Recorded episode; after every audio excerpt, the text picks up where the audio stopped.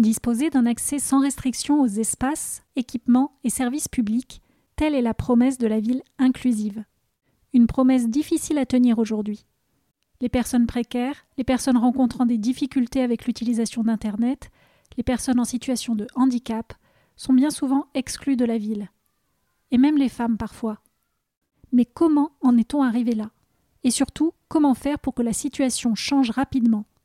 Dans cet épisode, nous allons rencontrer ceux qui œuvrent pour une inclusion générale et qui pensent que la ville pour tous, c'est bien possible et dès demain.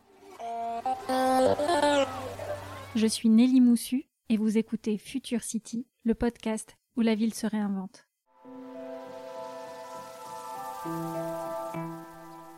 Au commencement, la ville a été faite pour l'homme.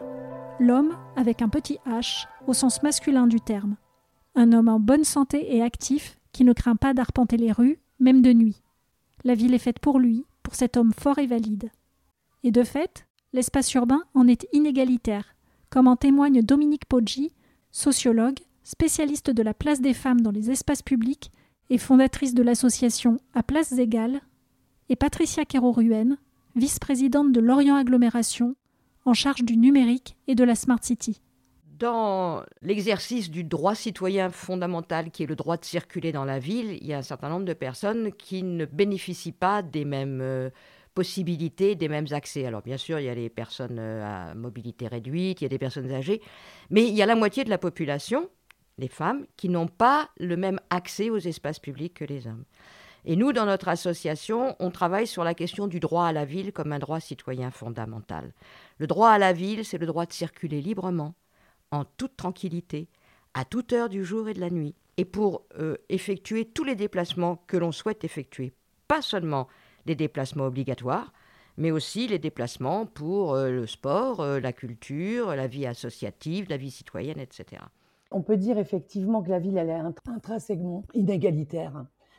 Les infrastructures, même si tout ça avance bien avec différentes lois hein, qui sont passées, ne sont pas partout les mêmes, avec le même équilibre, que ce soit les infrastructures liées à l'équipement comme la fibre, la téléphonie mobile, mais aussi les infrastructures euh, dans les quartiers, les villes, euh, donc euh, les chemins, les routes, les accès aux bus, etc. Les quartiers, les villes également ne sont pas forcément toutes sur le même pied d'égalité, qu'elles soient rurales, qu'elles soient urbaines. Effectivement, elles sont différentes. Avec l'administré n'a pas toujours le même service en fonction des villes, des quartiers et donc de ce que je vous disais en amont, des équipements.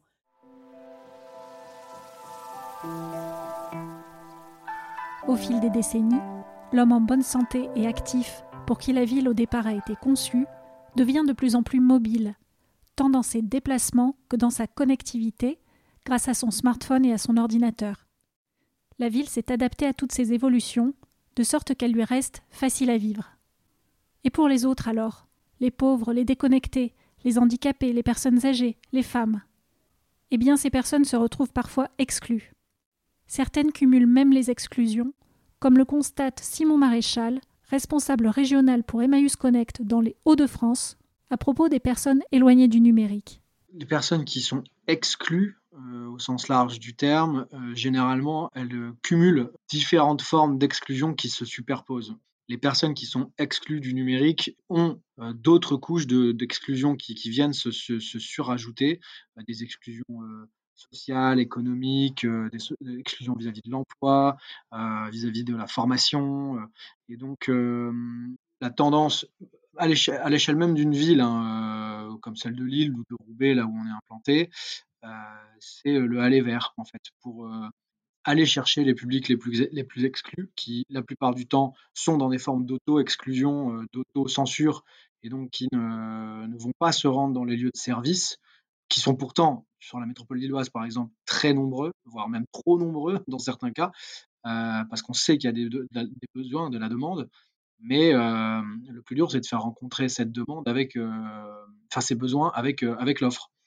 Et donc maintenant, on est plutôt dans des logiques d'aller vers et qui, qui, peuvent être une forme de réponse à, l'exclusion qui est générée par la ville. Parmi les premiers exclus de la ville, il y a les pauvres.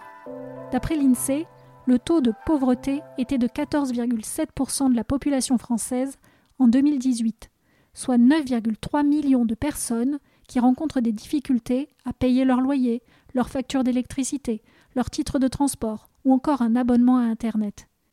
Elles se retrouvent exclues de certains services et de certains endroits de la ville. On peut effectivement avoir des, formes de, cercles vicieux qui se mettent en place parce que euh, il y, a aussi l'histoire et le, l'histoire qui, vient euh, accentuer euh, l'exclusion de certaines parties de la ville. Je prends, je prends encore l'exemple de ce que je connais euh, à, Lille. On a des quartiers qui sont en dehors de la ville alors qu'ils font partie même de, la, de la ville parce qu'il y a des barrières physiques. en l'occurrence, à Lille, c'est le périph qui coupe une partie de la ville et qui exclut géographiquement, physiquement un, des quartiers de la ville. Et je vous le donne en mille, c'est dans ce quartier-là où on a un des taux de pauvreté les, plus forts. Et on voit tous les efforts qui sont faits pour essayer de rattraper le coup ensuite, avec des investissements massifs pour remettre de l'attractivité dans ces quartiers-là. là, par exemple, il y a un énorme centre commercial qui vient d'ouvrir. Alors, je ne sais pas si c'est la bonne réponse, c'est peut-être pas le sujet, mais en tout cas, essayer de faire justement revenir, remettre ou mettre tout simplement des services dans ces zones pour les rendre plus attractives. Ça, me semble aujourd'hui illusoire de penser qu'en traitant un par un les, sujets qui, entraînent l'exclusion, on arrivera à un résultat euh, positif.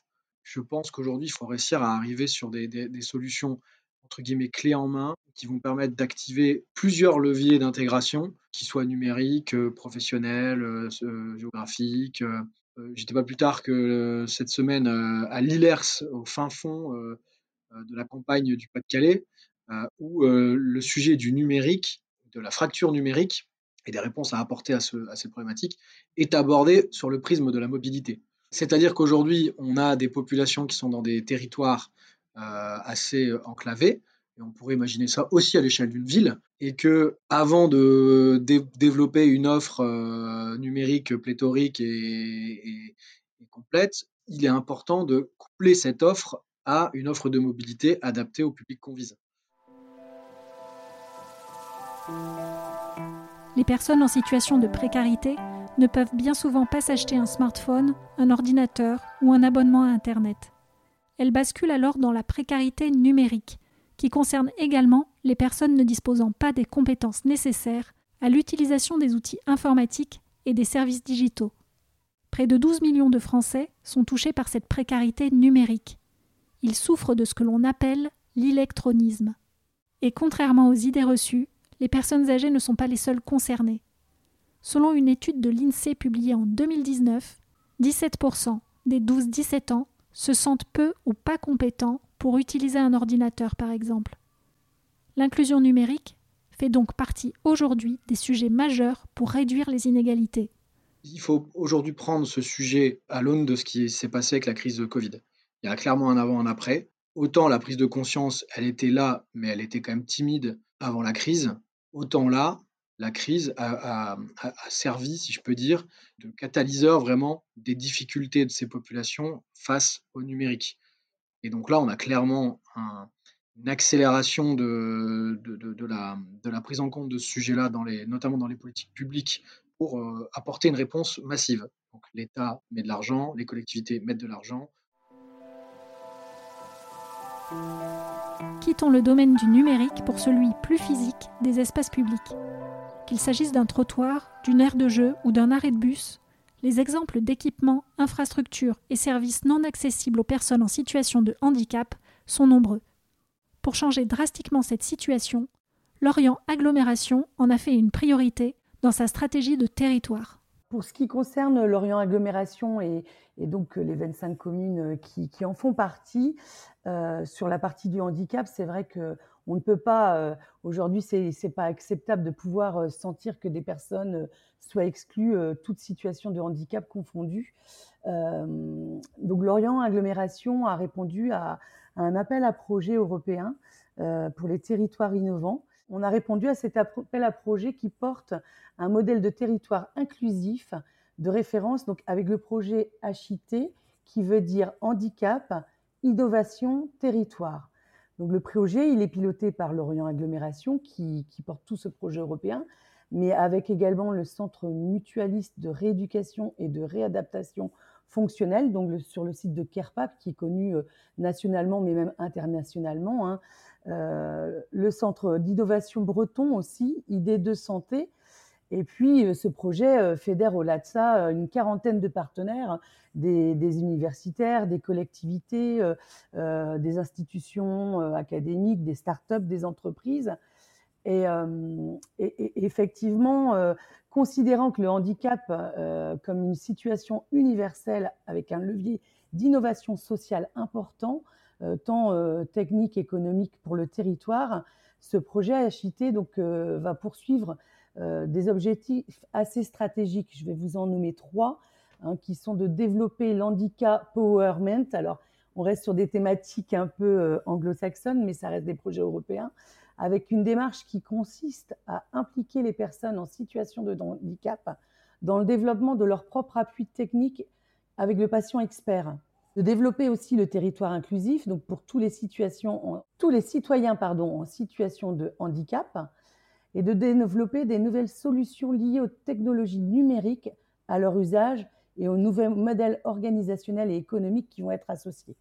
Alors ben, l'idée, c'est d'avoir tous ces partenaires qui travaillent ensemble pour avoir une meilleure euh, prise en compte euh, des, des, besoins euh, liés à tout type de handicap, donc de façon à pouvoir euh, avoir euh, des fauteuils qui soient peut-être motorisés ou aussi des accès auditifs beaucoup plus numérisés, donc sur des infrastructures avec des reconnaissances.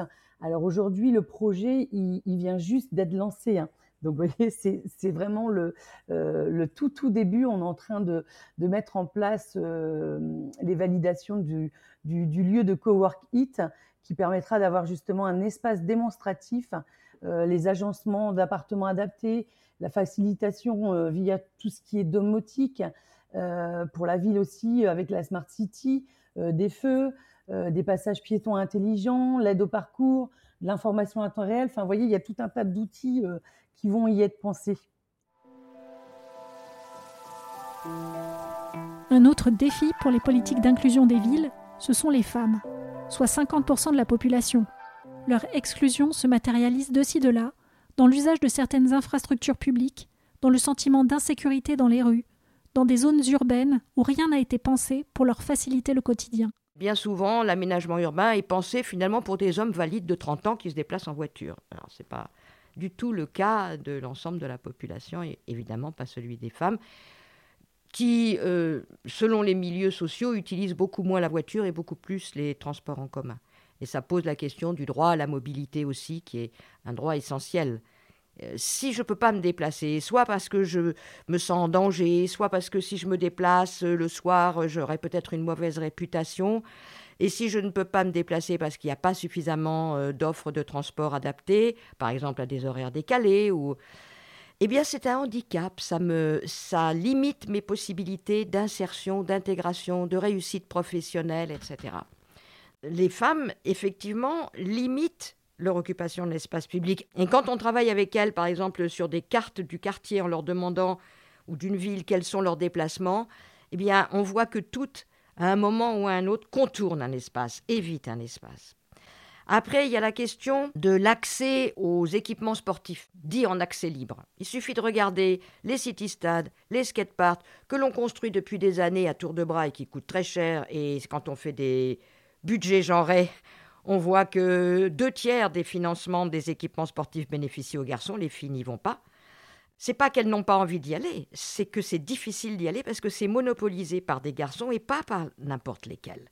Ce sont souvent les plus virils, les plus dominants qui monopolisent cet espace, chassent les plus jeunes, les plus petits, les moins dominants, et puis tout le monde empêche les filles de venir. Avec son association À Places Égales, Dominique Poggi essaie de faire changer les choses notamment au travers de marches exploratoires pour la liberté et la tranquillité des femmes dans l'espace public. On marche dans la ville ou dans le quartier et on demande aux femmes, on s'arrête à un certain nombre de points qu'elles ont auparavant repérés sur des cartes et on leur demande qu'est-ce qui fait que vous êtes à l'aise, qu'est-ce qui, qu'est-ce qui fait que vous êtes mal à l'aise et on écoute. Et souvent, ce qui se passe, c'est que les femmes sont mal à l'aise euh, quand euh, il n'y a pas d'espace Il n'y a pas de, de place pour les piétons, parce qu'elles sont souvent à pied. Quand on ne peut pas passer avec les poussettes, parce que les voitures sont sur les trottoirs, parce que les trottoirs sont défoncés.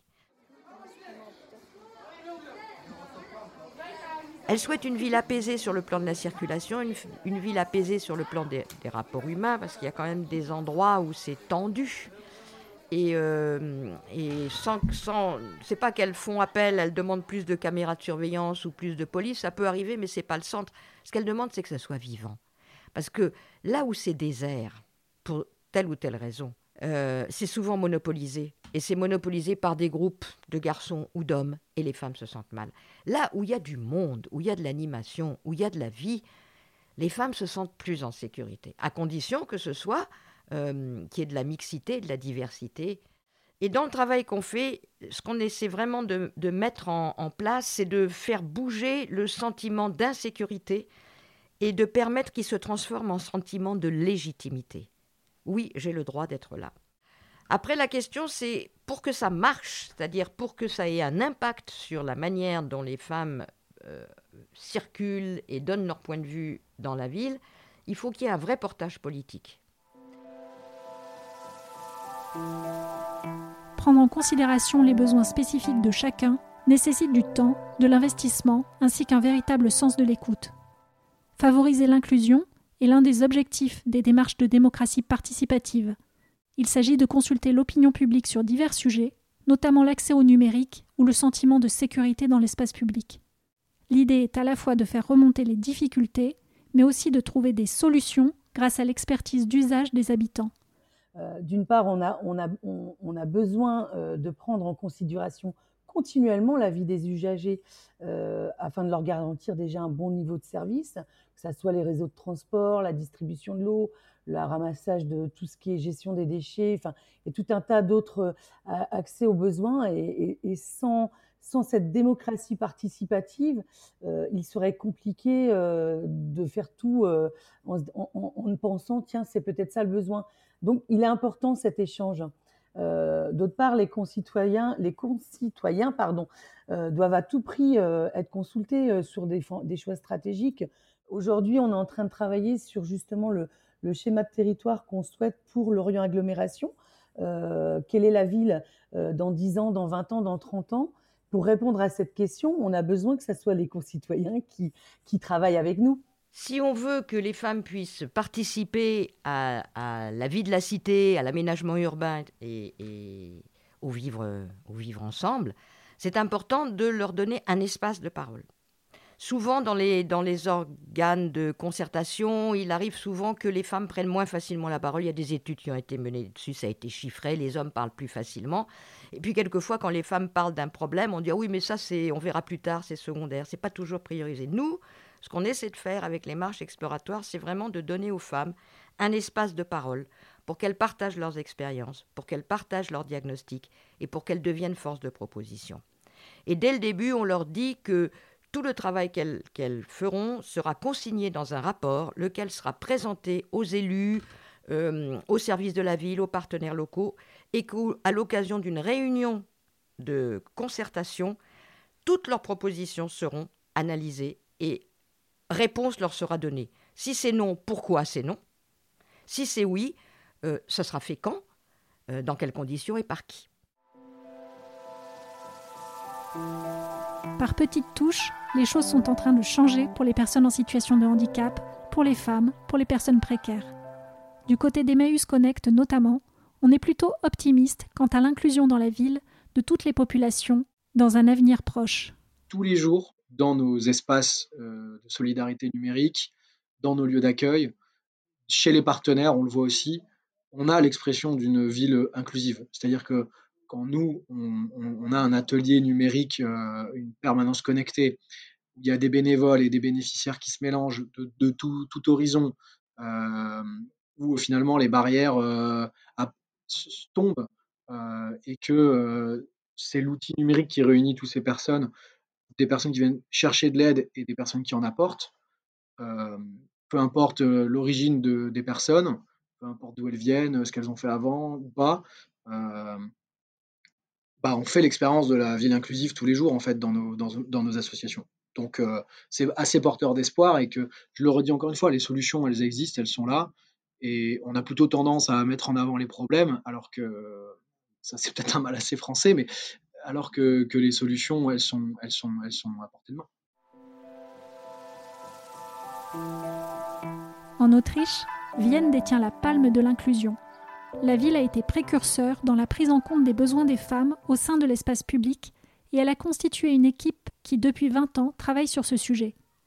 Devinez ce que la municipalité a constaté. Eh bien, en prenant en compte les besoins des femmes dans chacune de ses politiques publiques, elle prend automatiquement en compte les besoins des autres catégories de population. Les hommes, mais aussi les enfants, les personnes âgées, les handicapés, les personnes précaires. Pour paraphraser Aragon, en plus d'être l'avenir de l'homme, la femme est peut-être bien l'avenir de la ville.